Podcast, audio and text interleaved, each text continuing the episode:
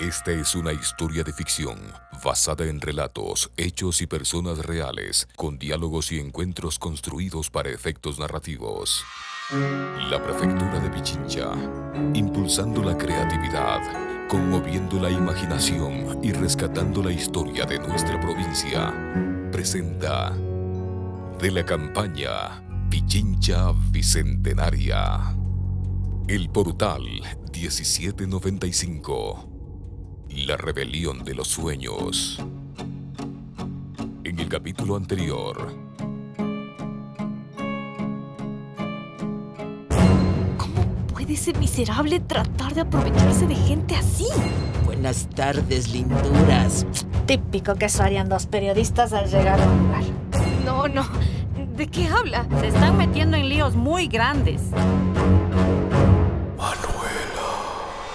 Segunda temporada, capítulo 11. Carmelina dirigió la mirada a su abuelita buscando confianza. Desde la noche del ataque de los hombres de Urdaneta en su casa, no estaba tranquila. Presentía que en cualquier momento podrían aparecer. Abuelita, ¿cuándo puedo volver a mi casa? Ya no van a volver esos hombres malos. Doña Rosa abrazó a su nieta y se le humedecieron los ojos, recordando el terror que Carmelina y su hermano vivieron el día en que varios hombres armados entraron a golpear a los vecinos que se negaban a vender sus tierras a la constructora de Antonio Urdaneta. No, mi amor, ya no van a volver. Pero por unos días vas a seguir conmigo. Ahora anda, cámbiate el uniforme y luego me ayudas a preparar la comida, ¿te parece? Bueno, abuelita. Mientras Mano y Nancy salieron a su peligrosa misión en la comunidad, Violeta y Humberto se quedaron en la casa de Don Nepo a esperar. Ambos tenían el corazón en ascuas. Humberto, para liberar tensión y sin saber cómo abordar una conversación a solas con su ex esposa, salió al jardín a fumar un cigarrillo. Violeta, hasta que al fin te encuentro sola. ¿Tienes un momento para tu servidor? Nepito, ahora mismo estoy con la cabeza mil. ¿Podríamos hablar más tarde? Perdóname, pero no. Necesito que hablemos ahora. En serio, estoy con cosas en la cabeza. Mejor otro rato. Violeta, más tarde volverás a estar acompañada y tal vez no tenga otra oportunidad de decirte esto. Así que a riesgo de enfadarte, ¿Me dirás qué? imagino que tu hija te contó que estoy enterado que Manuela Sáenz habitó en tu casa en el pasado. Sí. Me contó todo lo que sucedió en la biblioteca. Ese día las cosas terminaron mal. Lo siento. ¿Qué interés tienes con mi casa y con los objetos de Manuela Sáenz que encontramos allí? Violeta, si las personas que les persiguen se enteran del tesoro que oculta esa casa, sus problemas se agrandarán aún más. ¿Y cómo sabes tú que nos persiguen? ¿De verdad piensas que me creí la mentira de ese chiquillo, Tomás? Que están fumigando tu casa por una plaga. Por favor, no me subestimes. Mi fortuna también sirve para comprar información. Sé que te persigue Antonio Urdaneta y sé lo peligroso que es. Si deseas, nos iremos esta misma tarde. Lamento haberte causado problemas. No teníamos otra opción. No te estoy pidiendo que se vayan. Entonces, Jamás comprendí tu obsesión con Manuela Sáenz. Me pareció una tontería, la verdad. Que incluso hayas bautizado a tu hija con su nombre.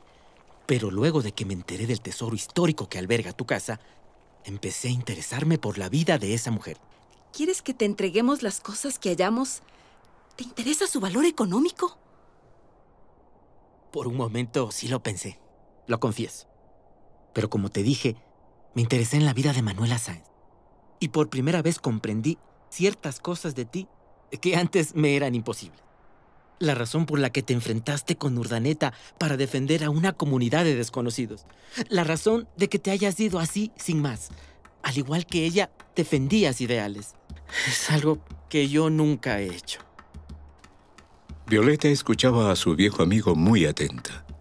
Lo recordaba amable, inteligente, pero por primera vez veía en su mirada un fuego que lo hacía diferente. lamento todo lo que tuviste que vivir. Esta casa sigue estando a las órdenes de tu familia. Y si puedo ayudar en algo, cuenten conmigo. Gracias, Nepito. No sabes cuánto me alegras. ¿Puedo darte un abrazo? Venga ese abrazo, amiga. Violeta, ¿no crees que ya deberían haber ya? La cara de Humberto al ingresar y ver a Violeta abrazada con su antiguo pretendiente reveló una sorpresa dolorosa. Ah, perdón. No sabía que ustedes...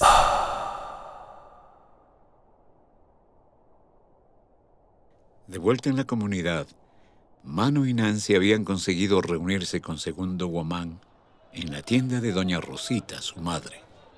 ¡Señorita Manu! Por favor, Segundo, no me diga señorita. Solo Manu.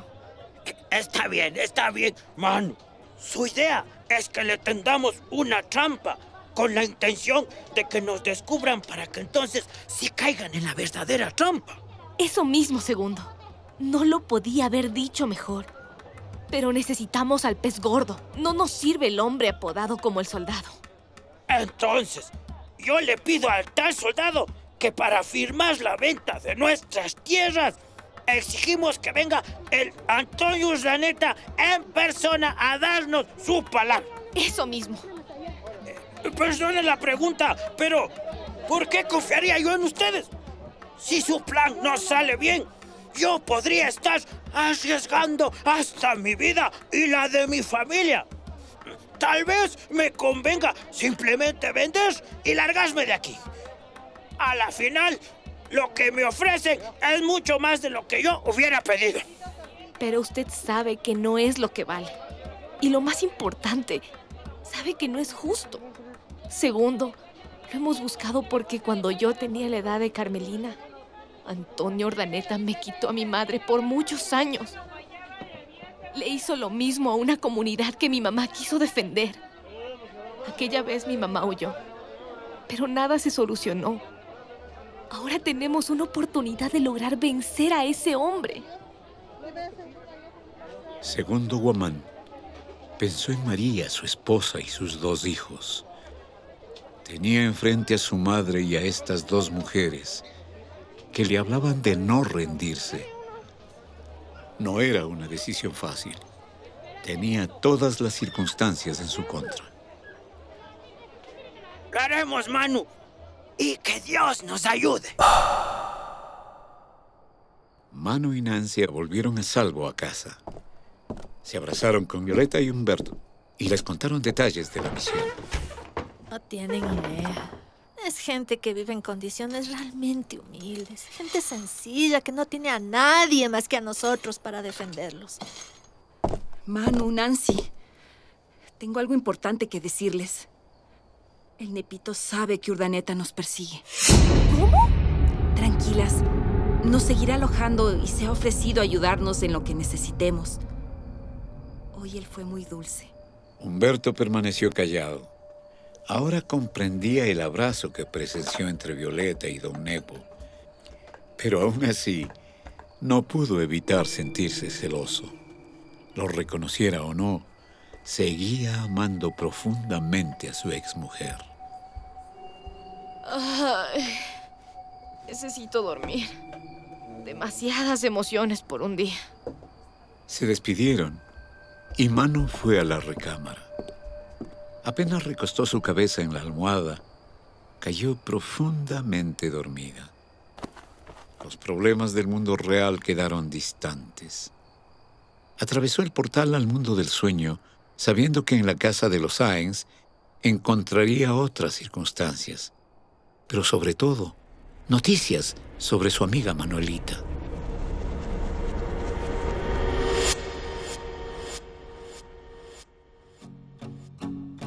En nuestro próximo encuentro ante el portal 1795. Sí hubo mujeres en la batalla de Pichincha. Loca, porque no puedo quedarme cruzada de brazos. La historia de Nicolás Jurado es tan especial. Voy a alistarme en el ejército. Soy el doctor a cargo del hospital. Sé lo que estoy haciendo.